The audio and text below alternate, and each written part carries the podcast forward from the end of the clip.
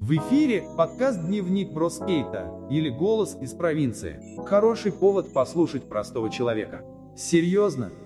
А как его услышать-то можно? А вот и свежий выпуск. Доброго времени суток, уважаемые слушатели моего подкаста «Дневник Броскейт» или «Голос из провинции». Сегодня у нас очередной выпуск, и на повестке дня весьма интересная, на мой взгляд, тема Звучит она приблизительно так. Поговорим с вами о вандализме или откуда берутся такие смутные мысли. Во всех произведениях художественной или документальной литературы, или, скажем, того же кинематографа, человек предстает как существо, ну, скажем, само по себе склонное к разрушению – даже в неких фантастических произведениях представители иных цивилизаций постоянно говорят нам о том, что мы склонны к самоуничтожению, как бы, ну, упрекая нас в этом, что ли. Но самое главное, на мой взгляд, это то, что мы не способны жить сообща. Не то, что с вымышленными персонажами или какими-то инопланетянами, а вообще друг с другом. С одной стороны, объединяемся в государства и страны, а с другой стороны, в личном плане нас мало что связывает, кроме, скажем так, общей потребности жить по нашим меркам нормально. Причины такого удивительного поведения скрываются глубоко в сознании человека. Порой, вы знаете, очень удивительно, почему сами люди, ну, не могут жить мирно, что ли, друг с другом, или вообще не воспринимают принципы, скажем, толерантности, терпимости друг к другу. Откуда такая тяга к тому, чтобы что-то ломать, а не строить? Давайте попробуем с этим немножко разобраться. Вообще идея этого обсуждения у меня возникла на основе одной новости, скажем, в средствах массовой информации. Если кратко, то суть такова. В одном нашем, скажем, российском городе некие уличные художники нарисовали портрет одного известного спортсмена на стене. Чемпиона, действительно сильного человека. Однако буквально спустя сутки какие-то, скажем, люди испортили этот рисунок. Ну, в принципе, занавес. Вообще, я представляю, что такое работа настоящих художников. Это процесс такой творческий, весьма трудозатратный. Помимо стоимости, ну скажем, самих красок, еще огромная работа в выборе правильного сюжета, разработки проекций, ну и так далее. Все за свой счет. Художники, конечно, люди творческие, не требуют ничего взамен, однако такое отношение общества к труду именно других людей попросту, ну, на мой взгляд, омерзительно. Будь я бы на их месте, ну, расстроился бы, ну, однозначно. В комментариях к статье, возвращаясь к этому граффити, большинство комментаторов оскорбляли друг друга или поддерживали вандалов по тем или иным причинам. Я же, наоборот, был искренне возмущен, что, скажем так, безмозглое разрушение имеет общественное мнение некую большую поддержку, нежели, скажем, творчество. Ну, интересно, почему так происходит? Хулиганы имеют большее уважение, чем художники в данном случае. Странно. К этому, конечно, мы еще вернемся, а пока посмотрим, что на этот счет говорит вообще наука в целом. В различных источниках вандализм – это одна из форм разрушительного девиантного поведения человека, в ходе которого уничтожаются или оскверняются, скажем, предметы искусства, культуры. Также вандализм сам по себе есть, скажем, преднамеренное разрушение или повреждение частной либо некой общественной собственности. С исторической точки зрения, по данным энциклопедического словаря того же Ефрона, это явление называется варварством или беспощадным грабежом. То есть, по сути, это особо тяжкое преступление, согласитесь. Понятие взялось еще со времен разграбления Рима племенем вандалов а, в июне аж 455 э, года. Ну а сам термин появился во времена Великой Французской революции в 1794 году. Его использовал в своем докладе аббат Анри Гренуар. Он был активным сторонником запрета рабства. Говорил о том, что нужно самым суровым образом пресекать уничтожение любых памятников искусства, имея в виду, конечно, действия французской армии, той самой новой республики в те самые времена. Иными словами, это явление далеко не новое. В глобальном смысле мы зачастую видим, как на высоком государственном или политическом уровне. Многие страны совершенно не реагируют на акты вандализма, когда те или иные люди, скажем, разрушают памятники, рушатся символы культуры или знаки эпох прошлого. Так, по сути, стирается народная память о чем-либо или попросту переписывается история, так как хотят ее видеть те или иные лица. В бытовом, скажем, уличном смысле мы зачастую видим такие проявления из э, больше хулиганских побуждений в той же молодежной среде, баловство у вечного огня, там порча городского имущества или детских площадок в парках и скверах, это тоже есть вандализм. Однако причины такого именно поведения и цели этих поступков совершенно разные. Безусловно, скажем, в современном законодательстве существует соответствующая статья Уголовного кодекса. Она звучит так. 214 УК РФ «Осквернение зданий или иных сооружений, порча имущества на общественном транспорте или в иных общественных местах. Ну, статья, конечно, правильная. Однако мне трудно представить, что в голове человека вообще может возникнуть желание совершить такое. Видимо, от обилия подобных нередких преступлений еще были выделены смежные статьи, мы их понимаем, это тоже хулиганство, это тоже умышленное разрушение или повреждение памятников истории или культуры, ну и также туда можно отнести умышленное уничтожение или повреждение вообще имущества. Хотя, несмотря на это, находится время от времени люди, которые все же нарушают закон, это мы понимаем. Вы не поверите, но вопросом возникновения подобных общественных и личных вообще явлений умные люди занимаются очень давно, так, к примеру, мне понравилась вот одна из статья работ научного сотрудника Социологического института РАН Анастасии Сергеевны Скороходовой, которая в свое время дала, на мой взгляд, исчерпывающий ответ на нашу с вами тему. Приведу своими словами то, что я, в принципе, понял из этой статьи. Главное это то, что некое разрушительное поведение людей или группы лиц бывает разное. Меня всегда ну, удивляло, почему какие-либо протесты или митинги в разных странах, вот мы часто видим по телевизору, как правило, всегда заканчиваются какими-то погромами, беспорядками или актами вандализма вандализма. Жуть, по сути.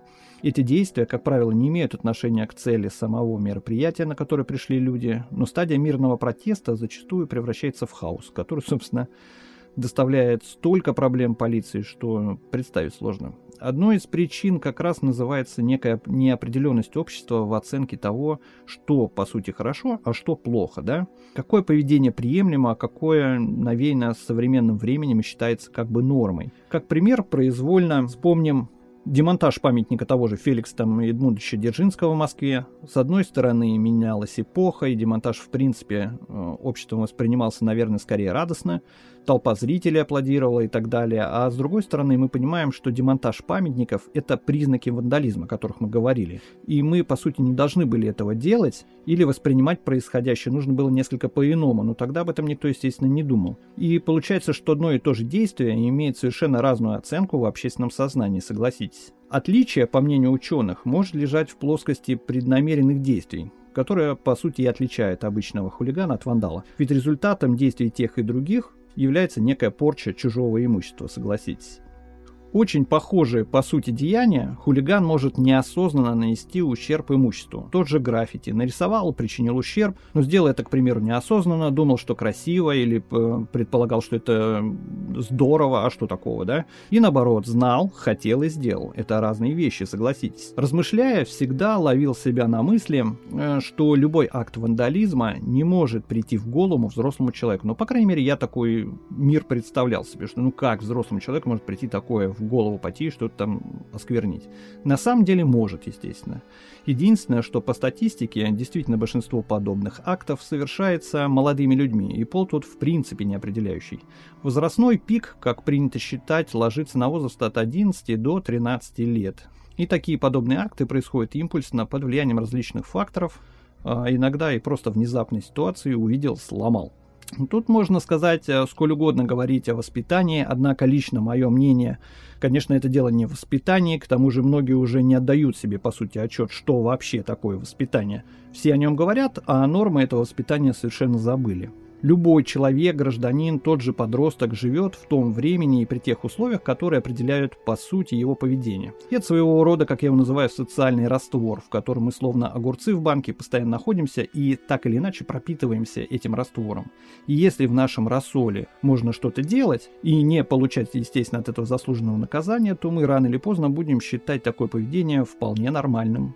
Нам будут не указ ни мнения учителей в школе, ни взрослых прохожих, которые, кстати, боясь за свою уже жизнь и давно не делают никаких замечаний подросткам на улице, да и я там так э, уже не участвую. К тому же родители трудных подростков сами вчерашние, по сути, хулиганы или вчерашние подростки, и у каждого найдется пару историй, таких достаточно скользких. Стало быть, оценка действий детей своими родителями также может оказаться, ну, не такой, как можно себе представить. И отсюда, видимо, и родился такой некий термин «я ж мать», помните, да, который жизненный опыт, который они передавали своим детям, просто, ну, спорный. И они могут сами оценивать эту ситуацию несколько, скажем, неадекватно, не принято в обществе. Хотя я бы не винил родителей. Многое в жизни зависит от самого ребенка. Во многом это личный его выбор. И здесь надо разговаривать с каждым, ну, случаем конкретно.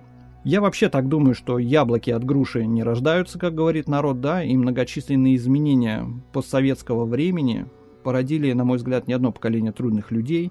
Что уж тут говорить, время есть время. Многие теряют понятие развлечения, разрушения. Они искренне считают, что вообще что-то многое можно. Но опять же тут важен еще и принцип толпы. они начали, я поучаствовал, так сказать, коллективное влияние. В таких группах всегда есть заводилы, да, которые, как правило, уже совершали какие-либо спорные действия, и зачастую именно они, по сути, являются инициаторами подобных действий. Однако социологи, вернемся опять же к ним, утверждают, что более 20% совершивших а, подобное подростков утверждали, что нервничали на самом деле при совершении своего поступка до и после. А стало быть, э, все человеческое это им не чуждо.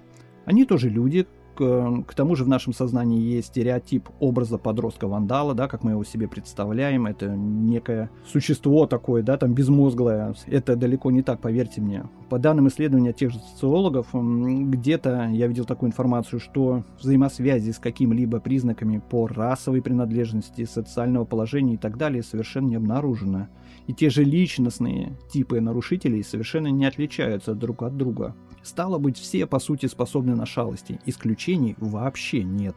Однако подростки-нарушители могут влиять на поведение своих, например, сверстников или одноклассников или других членов групп, как принято говорить, влиять негативно.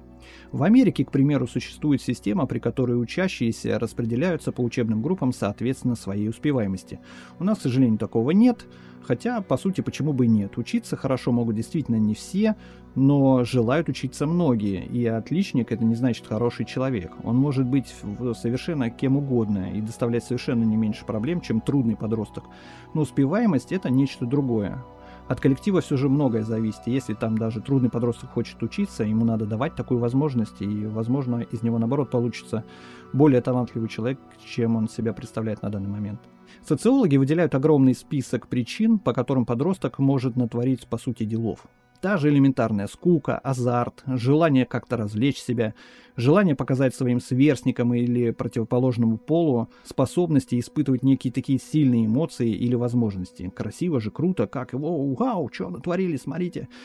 Так, наверное, считают они, это ну, обоснованно для их возраста, острое ощущение, так сказать, что ли или, по сути, опасное желание проверить, как будет реагировать общество. Вот тут вот есть маленькая заковыка. Насколько силен авторитет того же мира по отношению к людям при использовании тех или иных действий. Поймают или нет, осудят или нет, сколько лайков соберешь. То есть тут еще есть куча внешних факторов. Стало быть, в первую очередь, нам нужно по большому счету задуматься о нас самих. Как мы лично относимся к такому проявлению или хулиганству не допускать ни в коем случае одобрительных оценок противоправным действиям ни в СМИ, ни лично при таких случаях. Тогда мир сам начнет саморегулироваться и создаст этому контингенту трудности, а может и совсем такое поведение станет неприемлемым. Нужно вернуть возможности людям делать замечания или звонить куда следует, если мы видим противоправные действия, а для этого, соответственно, соответствующие органы должны иметь необходимое количество тех же людей, ресурсов, чтобы незамедлительно реагировать на наши звонки и много чего еще потребовалось бы, чтобы стать лучше. Но это, понятное дело, идеализм, на мой взгляд, некая утопия. Намного удобнее пройти мимо, сделать вид, что ничего не случилось. Знаете, я взял для себя вот лично привычку стараться сменить сторону улицы, если по курсу движения какая-то шумная толпа или группа подростков от греха подальше. Я всегда перехожу на другую сторону улицы, хотя этого по сути не должно быть, но так безопаснее. Возвращаясь к началу нашего разговора, удивлен вообще, честно говоря, общественным мнением. Поддерживать шалости как минимум очень социально вредно. Люди всех возрастов относятся к общественному имуществу как э, к своему лишь тогда, когда своими руками что-то делали. Я имею в виду субботники СССР, те же там, я не знаю, общественные собрания. Люди собирались массово в нерабочее время и наводили в городе порядок. Сами, своими руками. Я уверен, что бросить или сломать у тебя не возникнет в голове никакого желания, если ты потратил хоть несколько часов своего времени на уборку или покраску тех же скамеек. А стало быть, нужно не штрафовать и наказывать, а заставлять работать именно заставлять. Сказали субботник, стало быть субботник. Все собрались, и старый млад, и пошли на работу. Только общественным трудом можно все исправить, а может быть что-то даже искоренить. В заключение хотел бы посоветовать нам всем еще раз подумать на эту тему, немного поразмышлять. Может что-то изменится, если мы сами станем лучше. Будем охранять порядок своего подъезда, своего двора, своей улицы. Ну а на этом разрешите откланяться. Здоровья, всем понимания. С вами был ваш Бро. Дневник бродяги скейта. Это то, что нужно тебе сегодня. Это наш голос из обычной провинции.